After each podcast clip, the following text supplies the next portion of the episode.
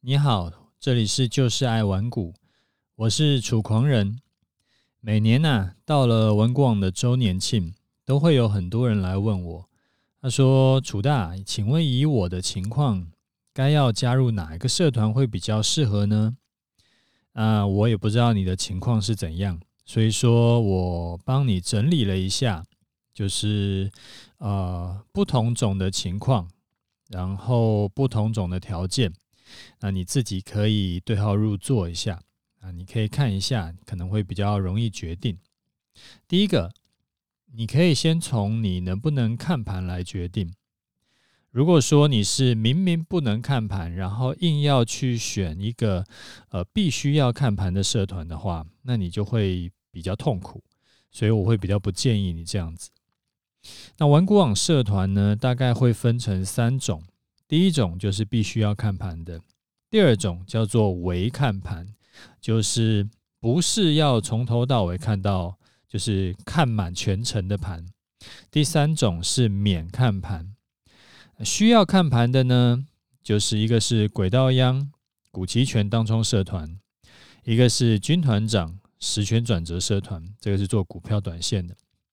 那做短线做当冲的。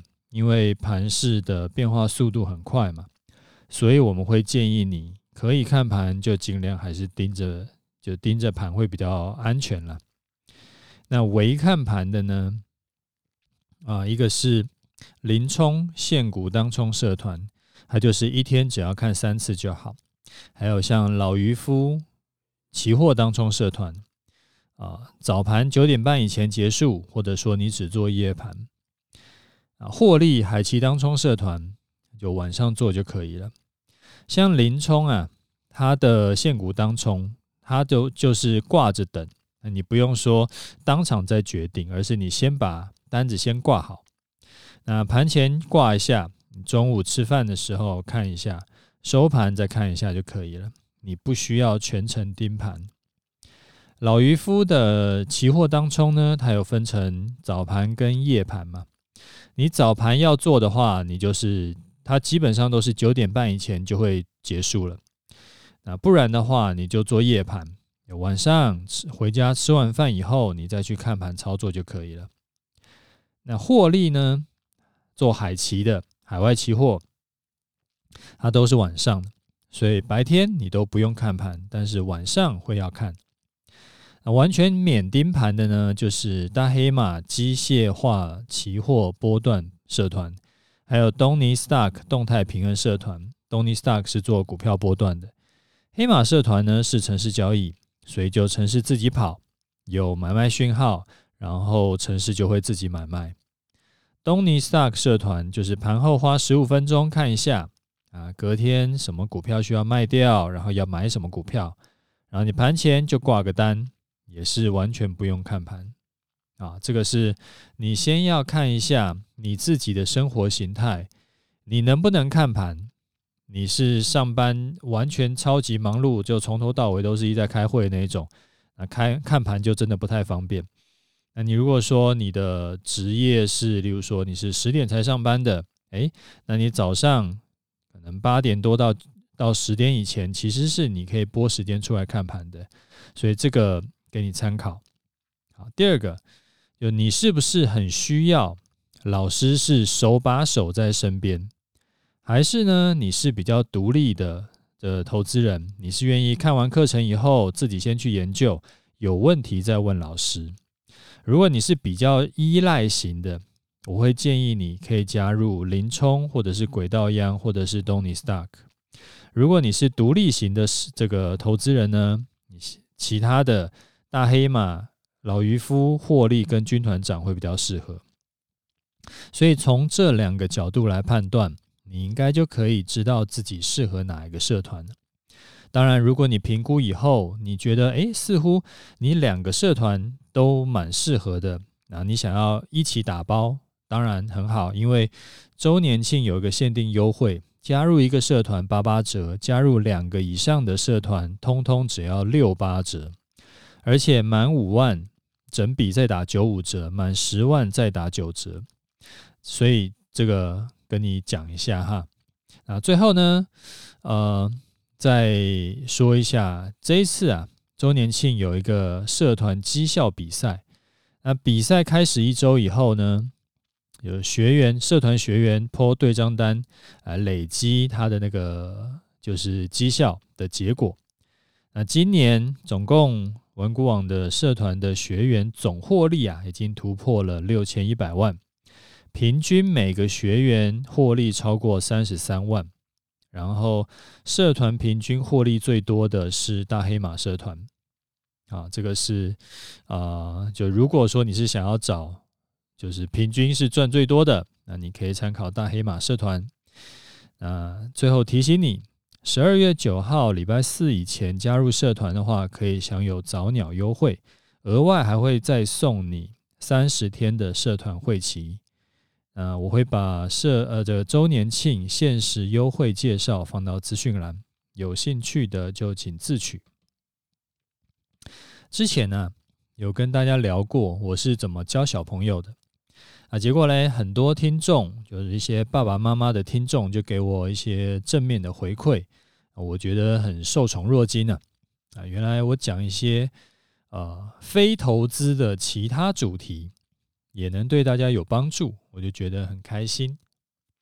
今天呢，我想说来打铁趁热，来聊一个我的朋友都觉得我这个方法呢很奇葩，这个一个培培育小孩的一个方法。呃，就说我是怎么给他们零用钱的，一般就是反正啊。我据我所知啦，就听到的都是什么固定，可能每个礼拜啦，或者每个月，然后给小朋友多少零用钱。那我不是这个样子啊。我先讲一下我的这个呃教育的观念。第一个啊、呃，我觉得做家事是不应该拿钱的，因为小朋友也是家里的一份子，帮忙做一点家事呢是应该的。没有什么叫做有钱才做，难道没钱就不做了吗？那爸爸妈妈做家事也是没有在拿钱的吗？所以呢，他们最起码就是像垃圾啊，每天兄弟两个人就是轮流去丢，然后自己吃的像碗盘啦，还有像便当啦，都是自己要去洗掉，没有什么叫做妈妈帮忙洗这种事情。好，第二个。我觉得身体健康比考试重要，而且重要很多倍。因为考到前三志愿呢，不一定代表说未来会比较有成就。但是身体如果不健康，铁定会很惨。那如果小朋友可以长得比较高大，很自然的，他就会比较有自信心。也不用担心啊、会在学校被同学霸凌，呃，就是相对来说啦，就是这个人长得一百九，然后又很壮，正常人就不会想要去霸凌这种人。那啊，精神好，身体好，精神好也会帮助学习，学习成绩好，自信心也会更好。啊，身体不好呢，就是方方面面就很悲惨。身体好，相对来说比较容易成为人生胜利组，啊，这个会影响他一辈子。所以这个是我我觉得身体好会比功课好要更重要。那要怎么样才能身体好呢？当然就是早睡早起嘛，然后呃均衡营养的饮食，然后再加上充充足的运动。所以呢，我给零用钱的方法很简单。就是根据他们每天做运动的多寡来决定给多少啊，好比说波比跳一下一块钱，跳绳二十下一块钱，滚轮两下一块钱，单杠一下两块钱啊，这个是我会根据这个运动的难易程度来决定说，就是做一下是多少钱。啊，这个都是一天内能够做多少下就拿多少钱，而且可以累加，可以混合。好比说，他可以波比跳做五十下，然后再去做滚轮五十下，再去跳一千下的跳绳，这样子他就可以拿波比跳的五十块，然后加上滚轮的二十五块，加上跳绳的五十块，总共是一百二十五块。像昨天我们家弟弟他就做了一百下的波比跳，拿了一百块。啊，这个是，但后来他当然很累了，而且我们家的波比跳呢是要做一下伏地挺身，然后再跳起来的那一种，不是说半就是基础版的不用做伏地挺身的，所以做完呢他就觉得还蛮辛苦的。刚好最近他想要存钱买一个，有据说是十二月才会出的一个新的很厉害的这个战斗陀螺。然后他怕他的那个存款，就是存钱筒的钱不够啊，所以说最近每天都拉着我说要做运动给我看，要赚钱。啊，我们家是规定，我看就是他做运动要在我我我看我我眼睛前面，就是要不然这个就是小朋友有的时候会比较赖皮，就明明跳可能就是跳绳没有到多少下，然后就诶。就胡乱就数，就数到很多下这样子，所以说哦，我要看到才算，然后或者说他的做运动过做的比较不标准啊，不标准他可能会比较容易受伤啦，或者说比较这个运动效果会比较不好，所以说我要我盯着他啊，我说算才算。他的存钱筒呢，都是他去运动来赚来的小钱，每年呢、他。也就是年那个过新年会有那个压岁钱的那一种，算是大笔的。那大笔的压岁钱呢，全部都被我强制拿去买股票。当然，买股票是买他他自己的股票啦，跟我没有什么关系。啊，像弟弟的物欲就比较强，他就有很多想买的东西，所以说他比较愿意花啊花时间去运动赚钱。哥哥呢，就完全相反，就是属于那种。无欲则刚的那一种人，我说：“哎，你要运动啊，赚零用钱。”他就说：“啊，嗯，就比较无所谓，因为他没有说想要买什么东西。那没关系，反正既然你没有想要赚钱，那我就管你有没有要赚钱。反正你每天就要给我做一项运动，你可以做跳绳，你可以做波比跳，反正就规定你要做。这个可能也算是因材施教吧。”你可能会想要问：拿零用钱来吸引小孩运动，这个不会剥夺他们运动的乐趣吗？我知道你的意思啊，你说的那个叫做，就是心理学很有名的那个叫阿伦森效应，就是奖励递减效应。这个不用担心，我有想过这个问题啊，因为什么呢？因为第一个。我没有打算说等他们养成运动习惯以后，就把做运动的零用钱减少，所以就没有什么奖励递减嘛。啊，第二个，他们原本就喜欢做的运动啊，例如说像在家里玩那个室内篮球这一种，我就不会拿来奖励，所以他们有兴趣的事情还是会保持兴趣，不会因为说跟钱挂钩就让兴趣变质。我让他们做的运动都是那种，如果没有奖励或者是规定，他们绝对不会主动去做的。因为像做波比跳把自己传死，这个并不有趣。我想正常的小孩啊都不会喜欢的。那呃，就是那个阿伦森效应啊，就是我想这个大家应该知道是什么，就是我这边快速讲一下，如果你不知道的话。就是你可能有听过一个故事啊，就是说一群小孩，就一群死小孩，他他们就是在呃一个老先生的家前面，就是每天在那边刚好有一块空地，就在那边嘻嘻哈哈在那边打闹，然后老先生被吵得就有点受不了，所以呢，那老先生就跑出去跟他们讲说：“哎，这个你们今天在这边玩，我觉得很好啊。那你们这个因为我老了，我看你们这样子玩，我就觉得很年轻，很棒。”所以呢，我就给你们每个小朋友十颗糖果啊，这个是鼓励你们就可以过来玩这样子。结果小朋友就很开心啊，哇，可以拿到十颗糖果，有玩又又又有拿，就很开心。结果隔天他们又来，然后老先生就说：“好，我也觉得你们今天表现得很好，那我今天呢就给你们三颗糖果，啊，就没有十颗了啊。”结果小朋友就觉得有点不开心了，所以。那个第三天呢，就有一些人已经没去了，然后还是有一些人在去。啊，第三天老先生就说：“啊，我觉得你们就是玩得没有很好，所以说今天呢，我就不给你们糖果了。”所以所有小朋友就通通都很不开心，所以最后就通通不去了。就这叫做奖励递减效应，就是说他原本是因为在那边好玩，所以说他才在那边玩。结果老先生因为让他们变说，他们去那边是因为拿糖果，呃，就是动机转移了。然后后来发现说，糖果只要一减少，不给他了，他根本就忘记一开始自己是因为想去那边玩，所以才在那边玩的。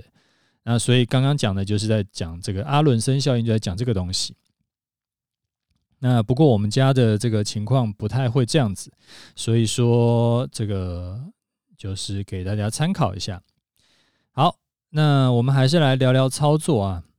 啊，最近不管你做的是台股还是美股，很有可能呢，你会就是买到那种表现不如大盘的股票，然后再回头看看今年从年初到现在，你的投资报酬率呢，也不一定能够赢过大盘。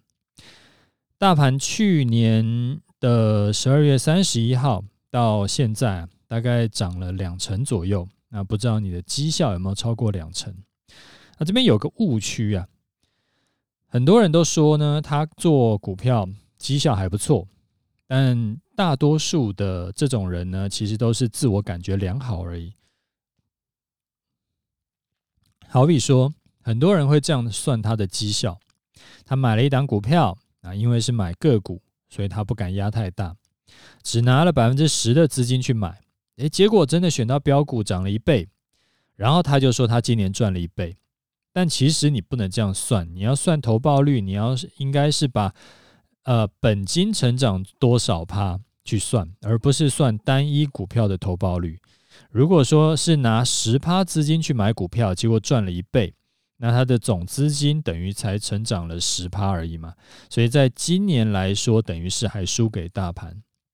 那我之前在第八十五集的节目就跟你讲过，我一般呢、会建议投资人，可以的话，尽可能是把可投资的钱分成三等份。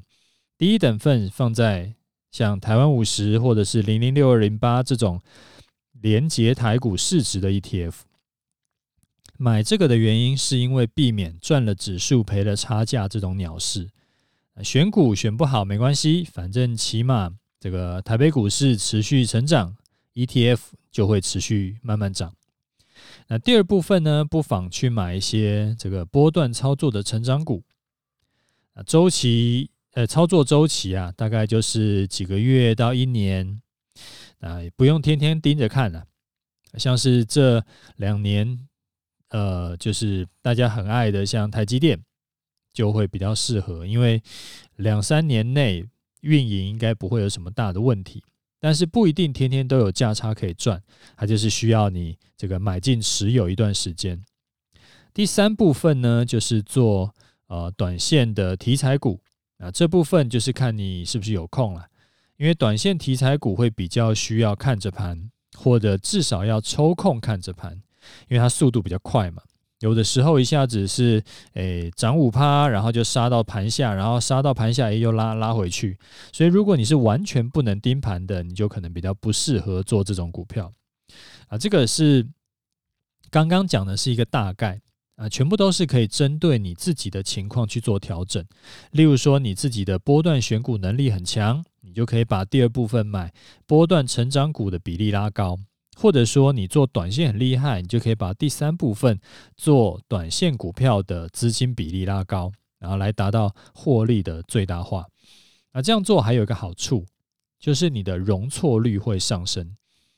因为人嘛，大家都是人类，就是总是会有那种手感不顺的时候，或者是刚好最近的盘势就是不适合你的策略，你怎么做怎么赔。那这样子的话。如果你有其他的配置，其实就可以帮你分散掉风险。就算手感不好，你整体的绩效也不会回落太多。当然，也会有人是直接放弃选股了啊，我就只买台湾五十。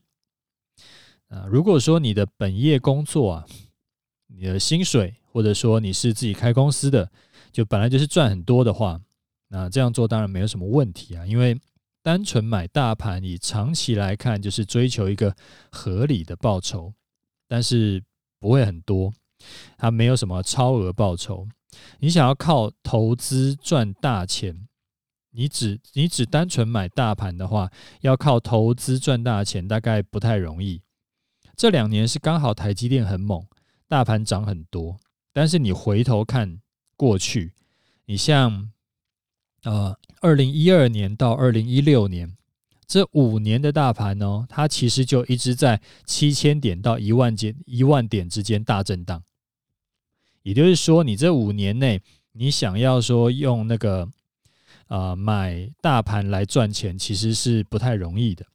单纯买大盘呢，就是我所谓的单纯买大盘，就是闭着眼睛买大盘了，你就只能够赚到台湾五十可怜兮兮的那个三趴配息而已。所以我会比较建议都要配置，买台湾五十是确保自己的绩效不要输给大盘。买波段或者是短线股票是来赚取超额报酬的。那这个可以再延伸，你的强项如果说是啊做期货波段或者是期货当冲，你也可以取代啊波段股票或者是短线股票。反正核心的观念呢，就是不要只有做一种商品，因为它的容错率会太低。容错率太低，就会不利于你资产的长期累积。我每次都举我自己的例子嘛，我就是同时做台股波段交易跟终极投资组合，分散掉风险，所以我的资产就可以持续累积上去。长期来看，我这样做就只会啊，资产就会越累积越多，然后不会有那种大赚大赔的情况。所以结论就是。无论你是做股票，还是做期货，还是做什么商品，你都可以考虑配置一点大盘。那对你的财富累积的那个稳定是有帮助的。但是也不建议你，就是除非你是本业赚很多的人，要不然的话，也不建议你只买大盘，因为这样子的话，你的那个啊，等到之后呃盘势没有像这两年这么好，因为它不可能一一路这样子。喷到天上去嘛？啊，如果说像过去几年的话，其实那个真的都是每年就是三趴四趴而已。这个是跟你分享的观念。啊，上次啊有听到古埃节目节目说，他的听众大概只有三分之一是真的有在操作的，其他人呢都是贴在听书压的。我当时就在想，不知道我的节目有多少人是来听操作的，甚至是只来听盘势分析的。然后呢，有多少人是来听陪伴的？所以我这边想要调查一下，希望你把你的情况简单的回复给我。你要私信给我，或者你要在 Podcast 留言都可以。就好奇问一问。那这个调查啊，其实也蛮重要的，因为它会让我之后规划我预计要讲的主题的方向，会因此调整。如果很多人喜欢听我讲，啊、多一点的操作，那我就多聊一点操作。啊、如果比较多人是听我呃喜欢听我讲说一些非操作的东西，那我也可以多分享一些非操作的东西。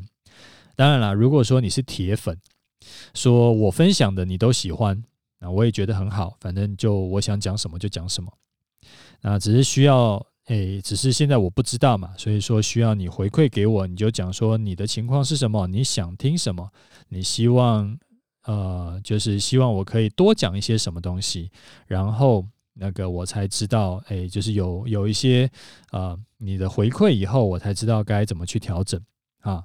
好，那大概这样子。好，接下来我们来回答一下听众的问题。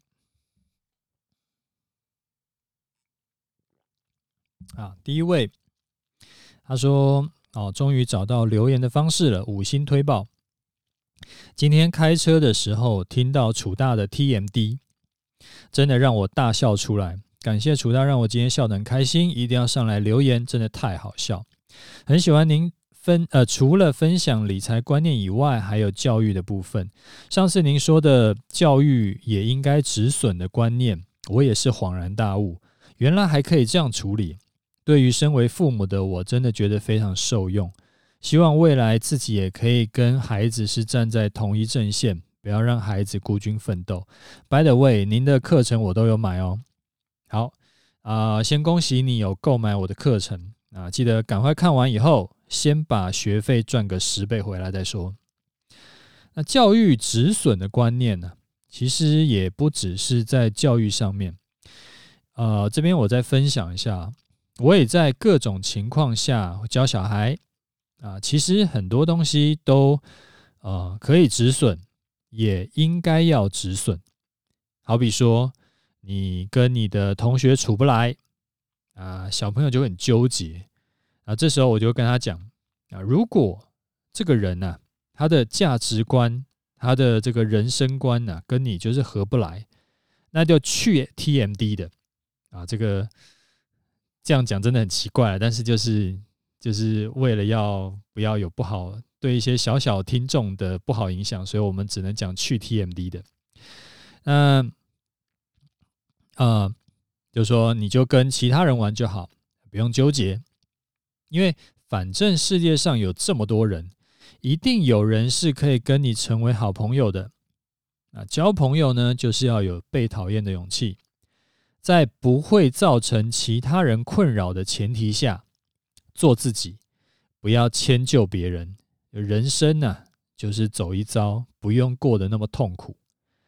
反正不管怎么样，爸爸妈妈都在你身边，爸爸妈妈都爱你。那我觉得这句话很重要。这个，我就跟我太太会时常跟小朋友讲这句话。然后我知道很多爸爸妈妈这句话都讲不出口，那我也不知道这个可能是华人父母都有这个问题吧，就是记得要跟你小孩讲爸爸妈妈爱你，然后可以的话时常给他们一个拥抱，就是因为就是那个那叫什么，我记得拥抱是可以产生催产素的，然后就是会会让小朋友会觉得有那种就是安全感，然后会让。就是小朋友会有那种就是安定感，然后会压力就会释放。所以说我非常呃鼓励呃各位爸爸妈妈去拥抱你的孩子，然后呃跟他们说爸爸妈妈爱你。因为很多人你以为你小朋友都知道你你爱他吗？哦，我跟你讲不一定哦。很多小朋友你去问问看，你知道爸爸妈妈很爱你吗？哦，很多小孩是。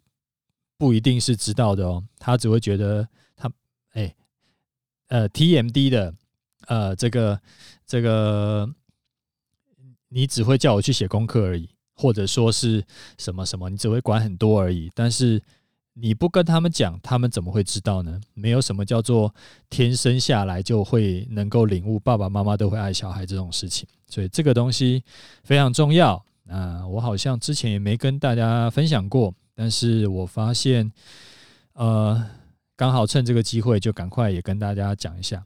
好，再来呢，呃，他说，再来一位听众，他说：“楚丹您好，收听您的 Podcast 从第一集到现在，除了满满的理财知识收获，另外关于个人自律、健康维持、家庭亲子分享，也让我受益良多。在此有两个问题想要请教您：第一，人生目标的找寻。”每次听楚大节目，都感觉到、感受到您的热情和想要帮大家在投资这条路上更加成功。这应该就是所谓的置业吧？想要请问您是如何探索和建立这个目标，让自己的兴趣、工作和助人都可以结合在一起呢？好，第二，投资策略的这个组合。今年趁休育婴假期间，购买了楚大的终极投资组合。波段交易，还有东尼老师的课程，在经过模拟之后，考量到目前时间对我来说比金钱更珍贵，所以打算配置四分之一的终极投资组合，四分之一的波段交易，二分之一的东尼老师的策略。波段交易跟东尼老师策略赚来的钱呢，扣掉生活费，会再加码到终极投资组合，创造源源不绝的被动收入。请问楚大，关于这样的资呃，策略配置可能遇到的风险跟该注意的事项为何呢？最后感谢楚娜的无私分享，也祝福您大儿子自我挑战成功，考试顺利，家人一切平安喜乐。谢谢。好，回答你第一个问题哈，我从很久以前呢，在写部落格的时候，我是在二零二零零六年开始写部落格，对，就是这么久。然后那个时候呢，其实就发现，不知道可能运气好吧，我那个时候部落格就还蛮多人看的，呃，就发现说我的文章，我的就是教学啊，对我的读者是蛮有帮助的啊，读者回馈就让我很开心，很有成就感。然后在成立玩股网以后，后来呢，就因为有一些我的课程啦，还有一些呃成立社团，就看到有呃几千个学员的赚钱的心得。啊，对账单，然后就是加入学习心得，甚至有很多人跟我讲，他说他学到正确的投资方法，可以说是改变他全家的人生。从原本的就是地狱倒霉鬼，讲到投资就愁云惨雾，就是反正就是赔多赚少了，然后到后来可以每年都是赚多赔少，然后现在都已经在规划提早要退休了，然后。每次看到这种学员，就是我们改变他的人生的，甚至改变他整个家的每个人的人生，我就觉得我在做的事情就真的很有意义。那其实我觉得应该算是误打误撞吧，就是刚好走了这条路，哎，发现说这条路有呃是一个很棒的、很棒的一条路，可以帮助到很多人，所以我就继续走下去。好，这个是第一个问题。第二个，我看起来你的配置没有什么我特别问题了。嗯，唯一有可能遇到的很小的这个几率的风险，就是未来如果出现一些以前无法想象的情况，从来没碰过的情况，那造成呃，就是可能所有你想得到的投资商品，通通都一起暴跌。那这样子的话，就有可能会有资金回撤的风险。不过，因为你也有。呃，已经分配到其他的投资了，所以说这种影响应该也是可以承受的，所以我是蛮乐观来看你的这个配置，长期来看呢，一定是赚多赔少。好，最后我们来聊一下这几天的盘势，老样子啊，来聊一下看法。台股呢，在上涨了几天以后，出现连两天的小跌一点点，好，现在修正回月线附近了。我目前是看多的。原因有几个，第一个，在美股下跌，就今天啦，美股下跌，然后加上台积电 ADR 也下跌的影响下，台股呢今天是开低走高，但而且最后也就只有小跌一点点而已。这个代表什么？代表说就是呃多头很强嘛，遇到利空呢都当作没看到。好，第二个是现在的盘呢，其实它就是在所有均线之上。虽然说没有形成多头排列，但是多条均线就是撑在下面，那而且都是向上扬升的，向上扬升的均线就会形成支撑。但是因为这两天的量都是缩掉的，都是低于五日均量，也低于二十日均量，所以应该会有些人会觉得是人气退潮。为什么嘞？因为啊、这个量先价行嘛，所以说呃，股价也会即将往下走。啊，这个东西不是这样看的哈，就是这两天都是下跌的，所以说量缩下跌很正常嘛，代表说急着要卖股票的人也不多啊，等到之后长虹攻击就会出量了，所以说不用担心。不过其实我自己是没有在看成交量的啦，只是因为刚刚有人私讯问我，所以我就顺便提一下而已。那规划盘势啊，很简单。一个重点就是你不能同时看太多的数据，看太多的数据啦、指标啦，你就会自己把自己搞死，因为很容易会互相矛盾。我一般来说啊，都只看形态跟均线啊。现在看起来诶是没什么形态啊，所以说我就看均线，股价是处于上扬的均线上，就是偏多。看法呢，其实都是有看对有看错，没有什么百分之一百对的。所以你只要维持一致的条件，你不要变来变去。我今天看这个，明天看那个，然后要进场要出场的条件也都先设好，那你就按表操课就可以了。那那个你反而想太多啊，你就会不敢做，或者是反而会乱做，那就不好。以我们习惯的进场策略来看，修正回月线上一趴买进啊，最近看起来是有符合的啊。条停损条件呢，你就自己设好。如果你觉得还是很怕，那也没关系，你可以把进场条件设的严格一点。你当做最近就是在十一月十九号到十一月二十九号之间在震荡整理，那幅度大概就是在一七二零零到一万八之间。就等说突破万八，或者是跌破一七二零零，再进场追进就可以了。然后另外还有一个，呃，另外还有一个看法，这边也给你参考。你可以把日 K 呀、啊、先不看，你可以先改成用周 K 来看。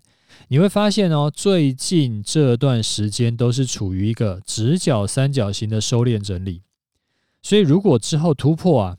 会是一个大波段，因为它就是之前涨了很很长一段了嘛，然后现在开始在整理嘛，整理很久，整理了接近一年了，然后它如果再突破，可能又要再涨一年，那那个预期涨幅就很恐怖了，可能就真的是会涨到涨到呃接近三万点。那至于我呢，我最近还是一样。因为工作比较忙，所以说，呃，盘势也看起来还不是很明确，就有点乱七八糟了。那主要是比较忙了，然后就没有特别想要进场，就想说我再继续空手观望一阵子吧。不过如果说我要进场的话，呃，最近我会偏多做。好，最后呢，再提醒一下。啊，文广周年庆限时优惠，买一个社团八八折，买两个以上通通六八折，包含了我的两套课程，也有参加全站活动，单笔买五万再打九五折，满十万再打九折。如果你操作不够顺利，你想要跟高手学习，你就不要错过这个一年一度的大优惠。我会把周年庆相关的限时优惠介绍放在节目资讯栏，你就自己去看看。好了，那我们今天节目先讲到这里。如果你觉得我的节目对你有帮助，就推荐介绍给你身边朋友，我想会对他们有帮助的。OK，就这样，拜拜。